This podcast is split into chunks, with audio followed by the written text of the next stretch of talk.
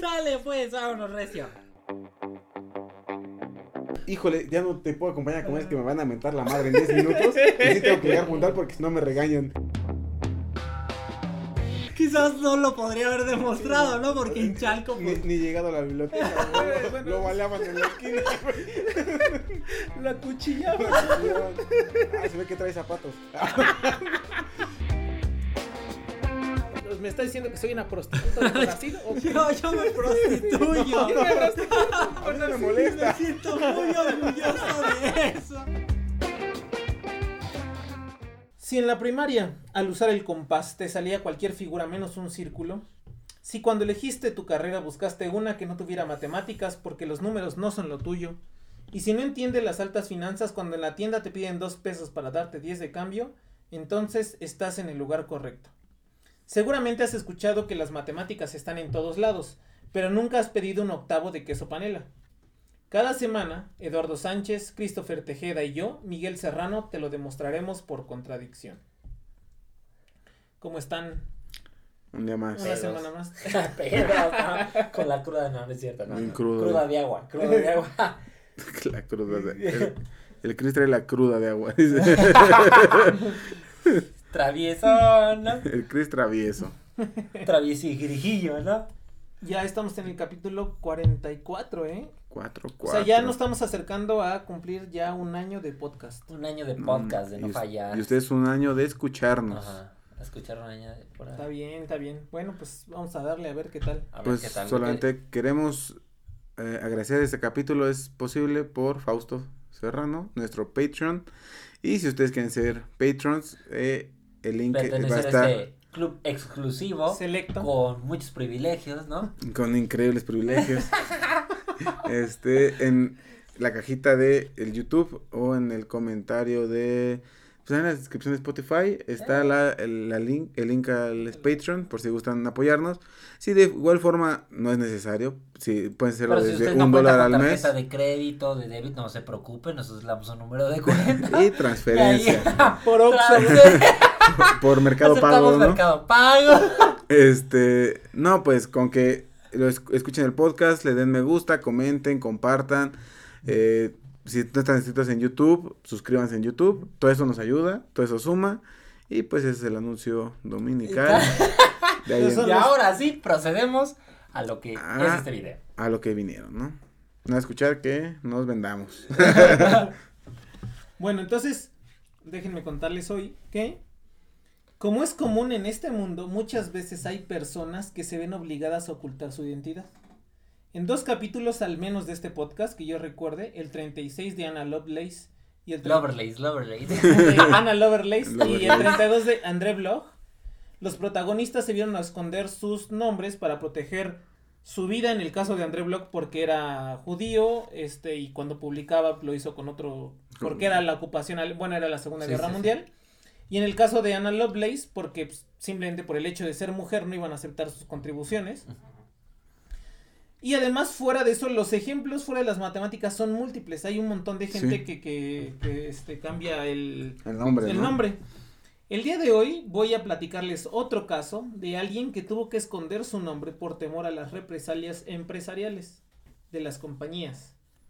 Les contaré de la etílica vida de William Silly Gosset, el matemático cervecero, o mejor conocido como el estudiante. Ok, ok. ¿No nos ya habían escuchado de él? No. Nunca, nunca. Yo creo que Lalo sí va a escuchar, o bueno, cuando vayamos este, Contando su contando, vida. Lalo ya Se sí está va a bebiendo su esencia, Eduardo, ¿no? De hecho, es su. Pero justo, Su pipí. pero justo antes de adentrar. Su pipí. Pero su pipí. Perdón, adelante. Pero antes de eh, adentrarnos en la vida de Gosset, permítanme platicarles de un tema en el que me siento particularmente versado. La cerveza. El- Ay, yo pensé ¿El que la, alcohol? esta- la estadística. La, el alcohol. A ver, alcohol, enfermedades venéreas. o inestabilidad emocional. El primero. Ah, ok, ok, ok. De otro no te lo manejo tanto. Eh. Todavía. La cerveza es una bebida alcohólica no destilada de sabor amargo que se fabrica con granos de cebada germinados u otros cereales. cuyo almidón se fermenta en agua con levadura y se aromatiza con lúpulo. Es la cuarta bebida más consumida en el mundo. De- después de cuál adivinen. El agua. Mm, El primero es el agua, güey. Exacto, güey, sí. Yo que el El segundo. refresco, después. No, el vino, ¿no? Mm, mm. Entonces, Ah, el- la el- los licores, el- algún ¿El licor. jugo? Mm, mm. No, güey. A ver, dame una pista. Eh, Es, es la cuarta la cerveza la es, más es bebida. la cuarta, La es la cuarta cuarta, bebida más consumida en el mundo. La primera es el La agua. primera es el ¿La agua. leche? Mm, mm. No, güey. Ah. ¿Productor, tienes alguna idea? No, No, tampoco. pues es que dijo que refresco, ¿no? No, güey. entonces No, la segunda bebida más consumida en el mundo es uno que consume Chris en cada El capítulo. café. El café es la segunda bebida Ah. más Y los tés es la tercera. Y el té es O la tercera, ¿no? exactamente, es la tercera. O sea que la cerveza es la bebida alcohólica más consumida en todo el mundo. Sí, porque los primeros que le ganan es café y té. Ah, no, o sea, Sí. y agua, pues. Los primeros registros de la cerveza datan de hace 6000 años, cuando en Mesopotamia se dejaban fermentar panes de cebada con agua. O sea, Los panes que ya no se comían se fermentaban y los echaban al agua y esa bebida que se formaba era la cerveza. O bueno, algún abuelito Sí. de la cerveza. En la Edad Media se solía aromatizar la cerveza con flores de lúpulo y a partir de ahí comenzó a adquirir su sabor amargo característico. Hacia el siglo XVI, Guillermo IV de Baviera redactó la primera ley que fijaba lo que se entendía por cerveza y en dicho edicto llamado Ley de Pureza estableció que solo podía usarse agua, malta de cebada y lúpulo para su elaboración. O sea que son los Sí, ingredientes como base, ¿no? base de la, de la cerveza. De la chela. O sea, para poderle llamar cerveza tiene que tener malta, lúpulo y cebada, ¿no? Actualmente, ¿no? Se considera que las cervezas tienen cuatro ingredientes básicos. Agua, levadura, que seguro que levadura ya estaba presente anterior, pero todavía no se conocían estos bichitos, ¿no? Entonces, agua, levadura, lúpulo y cereal. O la malta, ¿no? La malta es el, el cereal cuando ya lo, co- lo, sí, lo pones a cocer como un té, ¿no? Y el proceso de elaboración de la cerveza consta de cinco etapas básicas. Hay muchas, pero digamos, estas cinco son como están presentes en cualquier estilo, cualquier tipo de cerveza que encuentren. La maceración, que es poner el, el- el- la, los granos en, en Ah. agua a que se cosan, ¿no? Como es como hacer un té. La cocción, el enfriamiento y la fermentación y el envasado. Ok. Porque eh, la cerveza, pues es un, este, es una bebida viva y entonces una vez que se A mí me gustan bien envasa- muertas. Qué raro que yo siempre me chingo bien muertas, bien muertas. pero una vez que se envasa se sigue fermentando adentro de- del, del recipiente, por eso, por eso es que el envasado es importante. A veces se envasa en un barriles, en barricas y adquieren ciertas tonalidades y Olores, supongo. exactamente Sabores. y onda. colores. Sabores. Hay dos principales tipos de cervezas, dos grandes principales tipos de cervezas. Las cervezas ale y las cervezas lager. eh, y entre estas dos forman un conjunto de más de 100 estilos distintos de cervezas. O sea, hay dos como grupos grandes y la única diferencia entre estos dos es la temperatura a la que se fermenta. Hay, eh, las ale son las que les llaman eh, cervezas de alta fermentación, se fermentan a temperaturas altas y las lager de baja fermentación que se fermentan más a temperatura ambiente o incluso un poquito más frío. La evolución de este elixir de vida ha ido de la mano de los adelantos científicos y tecnológicos, obviamente. Claro. No es raro encontrar en las cervecerías grandes y pequeñas químicos, ingenieros químicos, estadísticos o actuarios que trabajen en la industria cervecera. Y aquí es donde entra nuestro protagonista del día. Ahora sí, les voy a platicar de William Silly Gosset. ¿no? Borracho, pero buen muchacho. Era- ese sí era un borracho, pero buen muchacho. Pero es trabajador. Exacto, exacto. es trabajador, sí. Es sí. bien trabajador. William Silly Gosset nació el 13 de junio de 1876 en Canterbury, Inglaterra. Fue el hijo mayor de Agnes Silly Vidal y el coronel de ingenieros militares Frederick Gosset. Su padre Frederick quería que siguiera sus pasos como militar, pero debido a que tenía problemas de la vista, miopía y astigmatismo, no pudo entrar al ejército. Entonces William fue educado en Winchester, donde su tiro favorito, como su papá era del ejército, era el tiro con la escopeta, ¿no? Y Mm. cazaban patitos. Cuando tuvo edad suficiente, entró al New College de Oxford, donde estudió química y matemáticas. Allí estudió bajo la tutela de George Airy, que es un eh, matemático famoso de aquella época. Nosotros no lo conocemos, pero en Inglaterra allá sí, sí. lo conocen. Es como René Benítez de allá. Ah, ok. El Salí, Saldívar, ¿no? Que Ujú, es, ah, sí, es bien famoso. Aquí. sí, exactamente. No, bueno, Saldívar sí es famoso, ¿no? Sí, Aquí. aquí. No, no, no sé. que George Alley fue un reputado matemático y astrónomo inglés. En, 1900, en 1897 se licenció en matemáticas, obtuvo su grado en matemáticas y dos años después obtuvo su grado en química. ¿no? Era una persona preparada. Sí le sabía, ¿no? Sí, pues. Una vez que terminó sus No estudios, de- no, no, no andaba Ah, ahí. él sabía qué onda. Una vez que terminó sus estudios, lejos de seguir con una prometedora carrera académica, porque era muy capaz, entró a la industria. Dijo, fuck it, yo quiero tener experiencia laboral. Yo sí quiero jubilarme. Exacto. Y, y no tener que echarle 10 pesitos al mes. A mi, a mi, ¿cómo se llama esa? A mi, Me afore. a A mi mi afore. afore. Güey, ¿por qué nos vamos a retirar?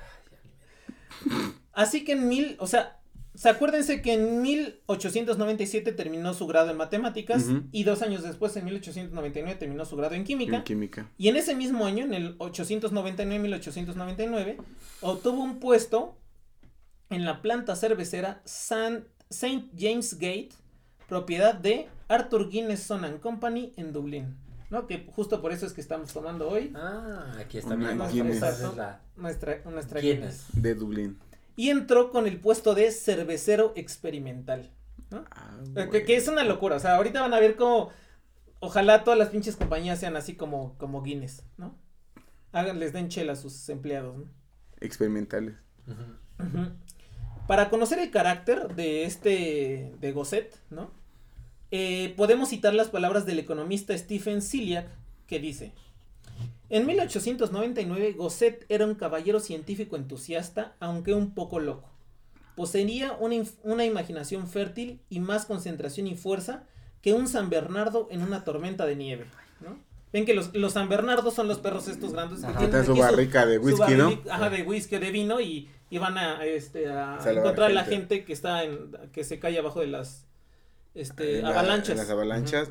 O Beethoven, ¿no? El perro Beethoven. O Ah. el perro Beethoven, exactamente. Era un observador obsesivo, contador, ciclista y fan del cricket. El autoproclamado cervecero tenía una gran pasión por la invención, la experimentación y el aire libre. Dice el Chris, me falta no ser fan del crico para ya estar como él. Quiero ser cricoso. Como- Quiero ser fan del crico. en 1899 tenía 23 años este güey, este Gosset. Estaba morro. Está bien morrillo, o sea, lo que es vivir este en No, en- países de primer mundo y tener trabajo así, luego, Ajá, luego sales. Estabilidad, ¿no? Estabilidad laboral, Que no sí. te pidan 50 años de experiencia Sí. laboral con Se menos de ¿no? 19 años, ¿no? Ay, América Latina. Sí. Cuando Gosset comenzó a trabajar en Guinness, esta ya era la cervecería más grande del mundo. Además, comparada con otras cervecerías de aquel tiempo. Guinness siempre, bueno, Guinness en ese tiempo utilizó la ciencia para mejorar sus productos, que era como algo... En ese tiempo, ahorita ya la industria cervecera es una industria gigantesca, Sí, sí. Con innovación y toda la chingada. Pero en aquel tiempo, pues hace más de 100 años, eh, ya se conocía la cerveza, pero y aunque se hacía grandes cantidades, todavía tenía como estos eh, dones de ser una cerveza artesanal, por así Ajá. decirlo, ¿no? Ya, ahorita ya se utilizan extractos, ya no, ya no todo es así natural, ya no, ya no usan mucho lúpulo, sino más bien extractos de lúpulo, las comerciales, ¿no? Las artesanales todavía sí conservan todo esto. Y Guinness en ese tiempo conservaba todavía... Sí, este, la esencia, la esencia de la cerveza. y aparte innovaba con adelantos tecnológicos. Y ahorita vamos a ver tecnológicos y científicos. Ok.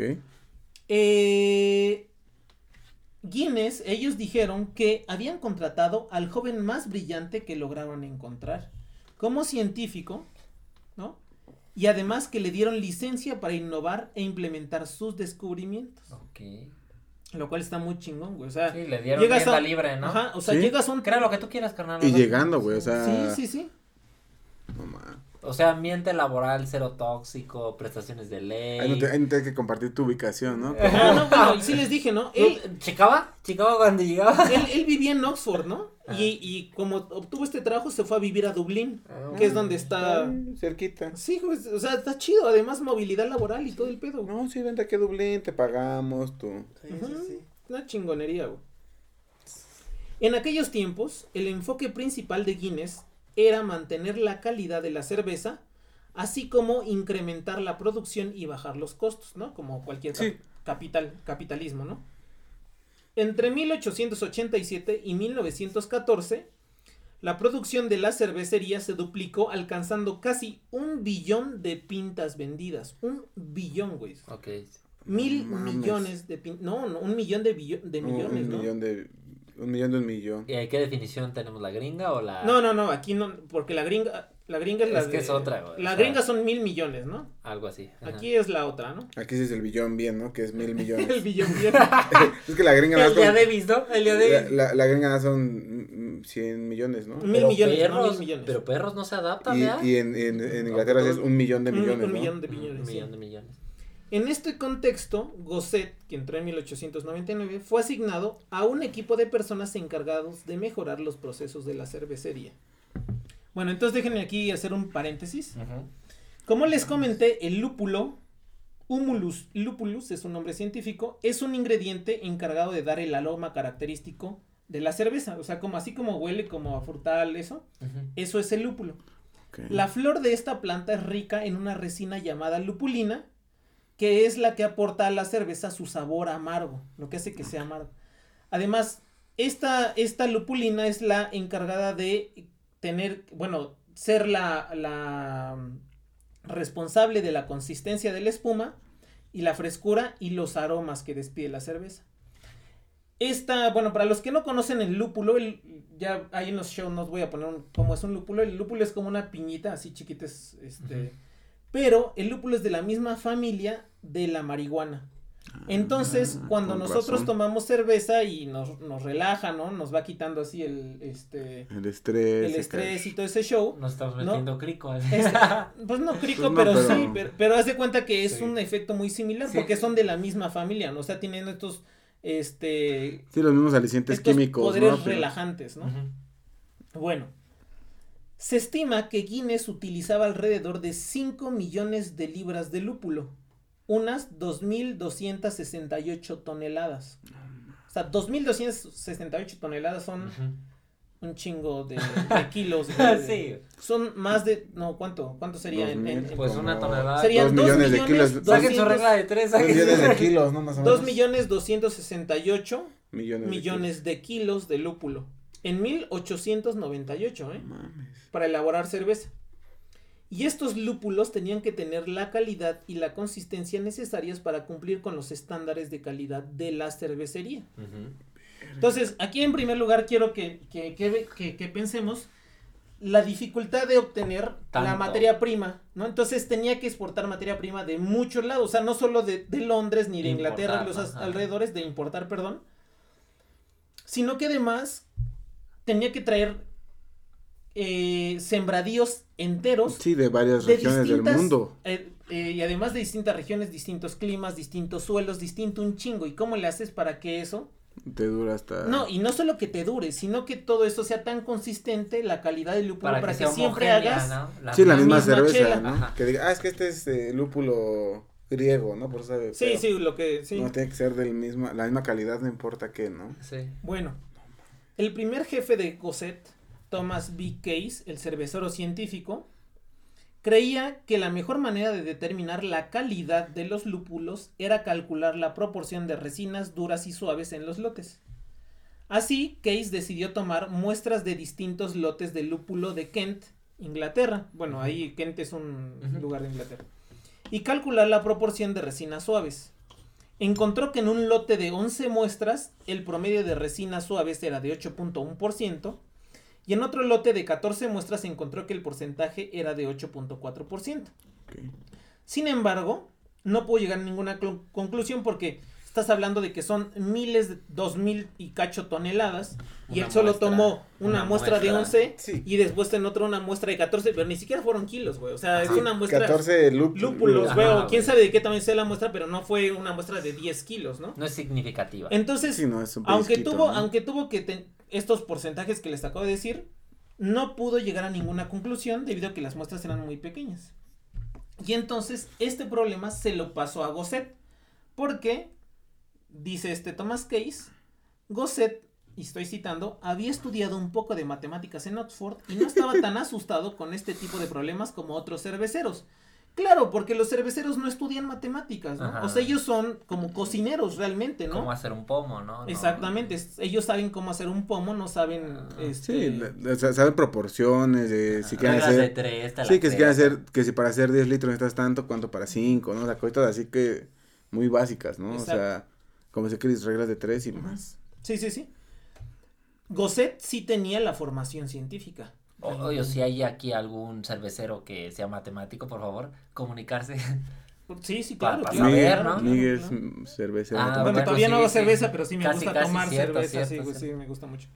A mí ya nada más le falta toda la industria para poder ser cervecero. Exacto, pero ya sí, es cervecero. Alguien que me contrate como científico de datos en cervecería, por favor. Mi currículum lo dejaré. Así, lo dejo ahí en el link que va a aparecer abajo. Ya en el, eh, va a ser nuestro, va a ser nuestro link de Patreon y nuestro link de, de LinkedIn, ¿no? De De los- LinkedIn, sí, güey. los Vamos a poner- tres, vamos a güey. nuestros Por si quieren ahí, por si ocupan.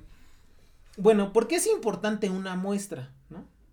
Una muestra es una parte representativa de una población entera. Mientras más grande sea la muestra, menor va a ser, el- va a ser el error que tengamos de, es- de esa población. Pero pensando en el problema de Guinness, ¿cuánto es una muestra suficientemente grande para 2.268 toneladas de lúpulo, güey? Sí, O sea, ¿cuál es? Si decimos que entre más grande sea la muestra, mayor va a ser este, menor va a ser el error, Mil toneladas. entonces no puedes tomar mil toneladas, de muestra, ¿no? O sea, no, pues no no. es viable. es es imposible. perder mil. Claro, claro, es imposible y casi contraproducente porque sería perder un montón de materia prima. Tomar muestras incluso de 100 kilos de lúpulo. O sea, ya no digas mil, güey. 100 kilos. Sí, porque ya le estás quitando esos 100 kilos, no sabes para cuántas cervezas son, ¿no? O sea, Así es. es pérdida al final del día.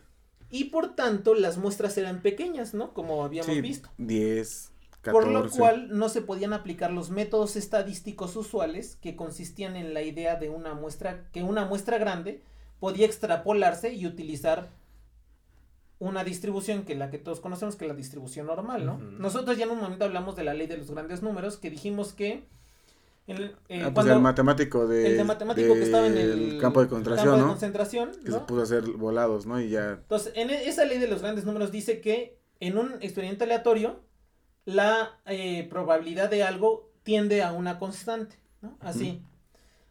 Eh, hay otro, otro resultado también de la estadística y también otra vez aquí pido mucho, mucha mente amplia porque obviamente no, me voy a, no la voy a enunciar. Pero lo que dice es que todas las distribuciones cuando tienen al infinito se comportan como una distribución normal. Estándar, aparte. Estándar, ¿no? una, una normal estándar, exactam- exactamente. Entonces lo que hacían antes es, tomas una muestra, dices, ah, bueno, se parece, vamos a suponer que tenemos muchas muestras que se parecen a esto, lo extrapolamos y ya lo tratamos como una normal estándar. Eso no se podía hacer aquí porque las muestras eran chiquititas. El primer escrito de Gosset del que tenemos noticia data de 1904 y se titula La aplicación de la ley del error al trabajo de la cervecería y fue un reporte enviado a la junta directiva de Guinness. Por lo tanto, no, se hizo público, pues pertenecía por derecho Sí. a la compañía cervecera. Digo, nosotros ahora lo conocemos porque Guinness Ya saltó a la público, historia, ¿no? saltó a la historia, pero, bueno, y Gosset saltó a la historia, pero nunca se dio a conocer, o sea, era literatura de la compañía y era para Sí. ellos, ¿no? Sí, pues era un reporte interno, ¿no? A final del día. No, sí, exactamente, en un reporte interno, ¿no? Cosas que había hecho Gosset de estadística. Guinness tenía la política de enviar a su equipo de trabajo a especializarse. Así, nomás de madafaca, ¿no? Y Gosset se benefició con esta prestación. Tuvo la oportunidad de ir a un curso en la Universidad de Birmingham, eh, que era un curso de elaboración de cervezas oscuras, como, como Guinness. En una universidad. En una universidad, güey, sí. chido. Eh, y más tarde, en 1906, Guinness... los, los cursos de nuestras universidades son como no ser atracado, güey, Pues, cosas así. sí, sí, Tercer sí. mundo, ni pedo. No, también lo- luego dan cosas de... Aquí en la UAM de cultivar a hongos, por ejemplo. ¿ves? De guitarra. Pues digo, de algo es algo, güey. De fútbol, güey. El otro día vi que bien- ya está bien el campo. Guinness, viendo la necesidad de formar a Gosset para resolver los problemas estadísticos que tenían, lo envió en un año sabático a estudiar al laboratorio de biométrica de Carl Pearson.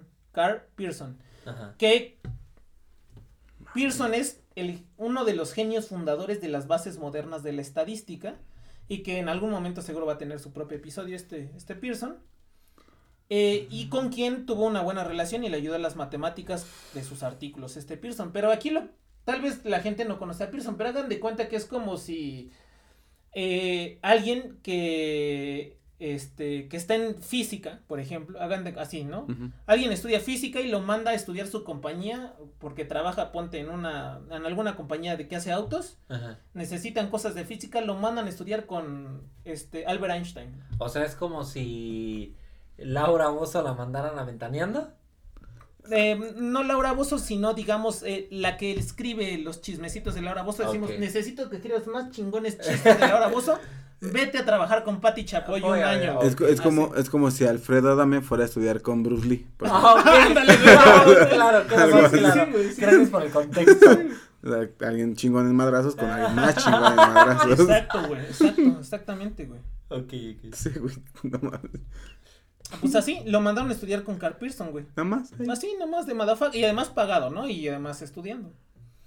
Mientras estudió con Pearson, Gosset estudió la ley del error en pequeñas muestras, que era lo que le importaba. Él no tenía grandes muestras, tenía poquitas muestras. E hizo grandes de- descubrimientos, pero sus jefes en Guinness no estaban interesados en que se publicaran sus resultados, pues se dieron cuenta que tenían ventajas sobre sus competidores, Competidores, exacto, de claro. otras cervecerías. Sí, pues, pues ya les daba como trabajar con poquitas muestras, ver, proyectarlo y ya. Exactamente. Y ya se iba a agarrar grupo modelo, eh, este gallito. Sí, ¿no? güey, o sea, si Gosset publicaba estos descubrimientos, entonces otras cervecerías podrían estar detrás del, de este Gosset y además Guinness podría perder la ventaja de cómo escoger los mejores lúpulos con base a técnicas estadísticas. Finalmente, Gosset y Guinness llegaron a un acuerdo y le permitieron publicar sus resultados siempre y cuando lo hiciera bajo un seudónimo, no mencionara la cerveza y que no publicara ninguno de los datos que había obtenido experimentando, güey. Básicamente le dijeron, güey, Publica tu resultado. así tu- como, como, como los, como los, este, cuando le piden a, a la, a la PGR o algo así, lo- los, los, este, expedientes, ¿no? De los desaparecidos así, que está así todo así Ajá. censurado, haz de Ah, cuenta, así ah, le dijo Guinness, güey, hacer que lo hiciera. Entonces, el primer artículo fue publicado en marzo de 1908 en la revista Biométrica y firmado bajo el seudónimo Estudiante. O bien, así decía, en inglés, by student. ¿no? Ok, bye. by student. Quienes sepan un poco de estadística estarán familiarizados o habrán Con la escuchado T de. Ajá, ok. con la distribución de probabilidad T- llamada T de student. la T de Ah, student. no O habrán escuchado de eh, un test que se llama el test T. Ajá. O un estadístico que se llama el estadístico T. Ajá, ¿no? Bueno, pues todo esto es gracias a Gosset, el Ah. matemático cervecero, ¿no? En toda su carrera estudió seis artículos bajo el seu- seudónimo de Student y además una review de un libro de Fisher, que Fisher es otro gigantesco de la Sí. estadística, Sí, la, ¿no? también está la distribución. la F de Fisher. Ajá. ajá. Bueno, pues pues- Súper usadas. Pues este, este Gosset, ¿no? También hizo un review de un libro que escribió Fisher y también lo, lo, lo firmó así, by student, ¿no? O sea, está padre porque les voy a poner así el, el cómo están los artículos, ¿no? Entonces dice, así su nombre todo pedorro, ¿no? La ley del error, no sé qué, no sé qué, by student. Así solo dice, ¿no? No, no dice ni universidad, no dice absolutamente Student. nada, ¿no? Pues son las tres que están como al tiro ahí con la Sí. normal, ¿no? O sea, son lo ¿Cuáles es son la... las que se ve? A ver, la, A ver, normal, las que están ahí co- chi cuadrada. Pues las que están como al tiro, que son como variantes de la normal. Ajá. Es la She, La G cuadrada. la He, la Student la y la student Fisher, y la ¿no? Fisher, Fisher. exactamente. Son las Ya de ahí, hay- pero esas son las como Ajá. cuatro Y así. se obtienen entre ellas, ¿no? Haciendo así otros Exactamente, Pues todos son sea, cambios de la normal Ajá, casi, ¿no? exacto. Cambios son, de la normal. exacto, son cambios de la distribución normal. De hecho, la T de Student es un cociente Sí, incluso si no mal que tiene recuerdo. que ver con la, con la G cuadrada y con la Normal. con la Sí, normal. incluso recuerdo que cuando uno toma ese curso, generalmente te dicen, ah, como esta es la adecuada para, si tu muestra es de este tamaño, ¿no? Ajá. Como la adecuada es para, cada, cada distribución es adecuada de como hecho, para cierto tipo Pues de problema y cierto. pues, como los errores para pequeñas muestras, ¿no? Exactamente, y de hecho, eh, yo, yo les voy a poner, eh, para los que nos conozcan o sepan de lo que estamos hablando cuando decimos de la normal, eh, la normal es una función eh, que tiene la propiedad de que bajo su área, o sea, si tú sacas su área bajo esa curva, te da 1, ¿no? Su área es 1. Ujú, porque son Entonces, eh, la forma tiene lo que se llama la campana de Gauss, que hagan de cuenta, imagínenselo los que están Es escuchando. un cerrito. Un es cerrito. como un cerrito, ¿no? Es un cerrito. Sube y baja. Entonces, la T de Student es Pero como el mismo cerrito, pero es un cerrito más achatado. O sea, como que su varianza es un poquito más grande.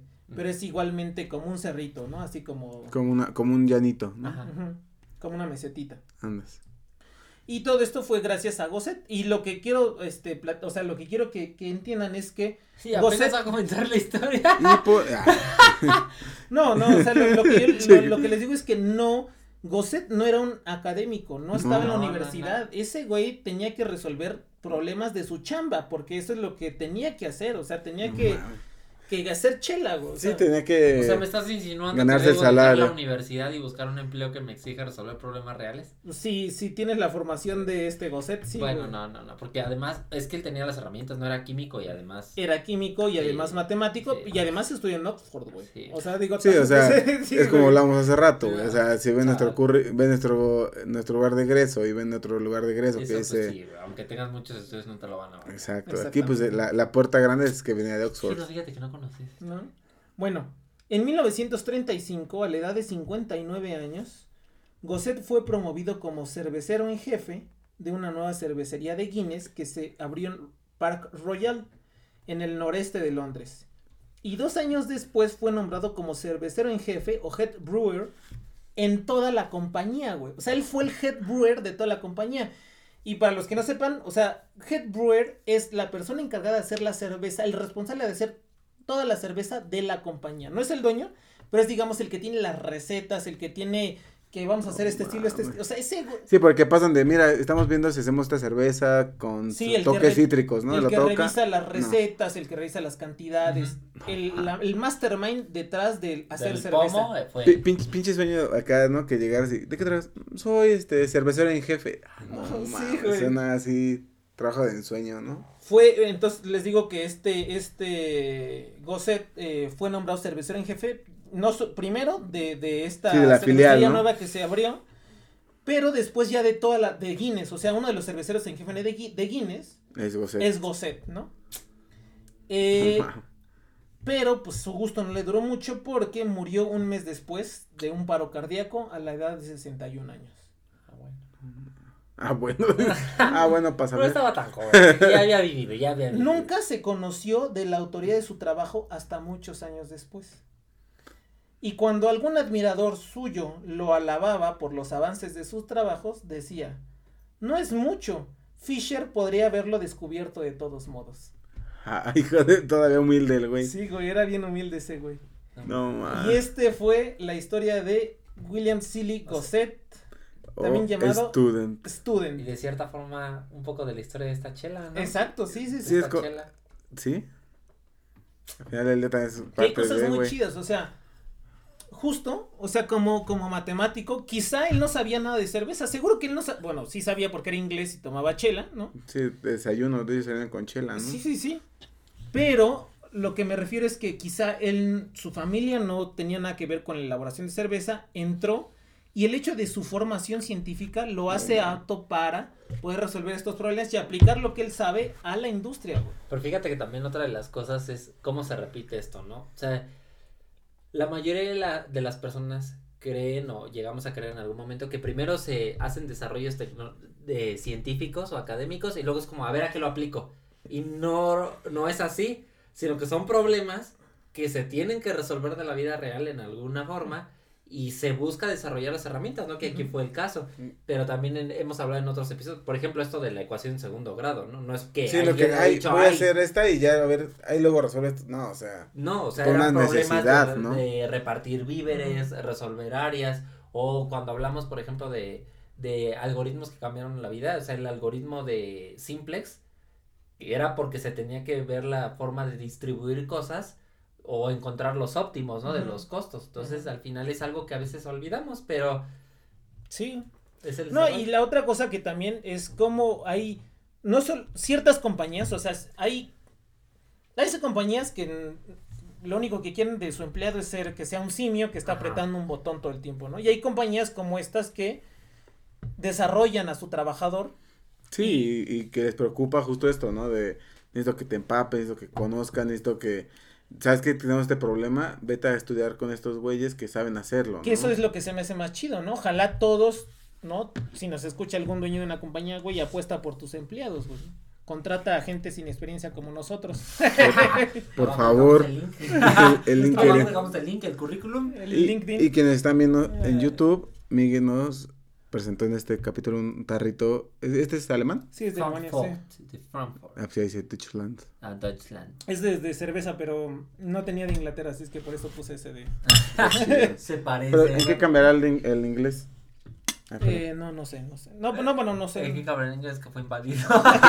que se lo robó que al... fue invadido. Que, que, que hizo una segunda guerra mundial por matar al... Ay, ya todo mal, no está bien bonito el tarro, man. Pues así es, chicos. Ok, no, pues un buen episodio. Para los que no sepan la de T de Fisher, váyanse a estudiar un ratito. La F. Ah, bueno, sí, no, la T estudien la F de Fisher, váyanse a, a Statistics. Ujú. A estadística. Estadística, y lo pueden buscar un poquillo. Bueno, y también la verdad es que ahorita realmente pues, estadística está Ah, siendo como una herramienta bien cabrona para, Sí, para boom. entender el mundo y para la chamba y todo. Hay eso. física estadística. Hay eh, todo Pa'l está jale, pa'l jale. jale, güey. O sea, lo- si, quiere, si, si usted, si usted quiere ganar bien, Si usted quiere comer bien, Estadística debe aprender. Estadística debe aprender, exactamente. Por favor, hágalo. Créame que es la mejor herramienta. Sí, güey. bueno, pues sus, sus redes. A mí me encuentran en Facebook como Christopher Tejeda y en YouTube como Matt Wammer. Ahí me encuentran en todos lados como Miguel Math. Ahí me encuentran en todos lados como Edo un humano más. Al podcast se encuentra en todos lados como por Arroba por arroba por contradictio. contradictio. Si están como Palito, por. palito alcohol, güey. Y eso que no he tomado, es Pero agua. de olerlo, güey. Este. Si ustedes están este, en YouTube, ya recuerden regalarnos like, suscribirse, comentar, compartir. Donar. Si pueden, están sus, en sus posibilidades de donar en Patreon, con gusto, desde un dólar al mes. Y si no, con que nos vean y nos escuchen, eso ayuda mucho. En Nos, Oxxo. nos vemos en el próximo episodio. Y pues tomen chelita con medida, ¿no? Para la calor. Y Para calor. apuéstenle a sus trabajadores.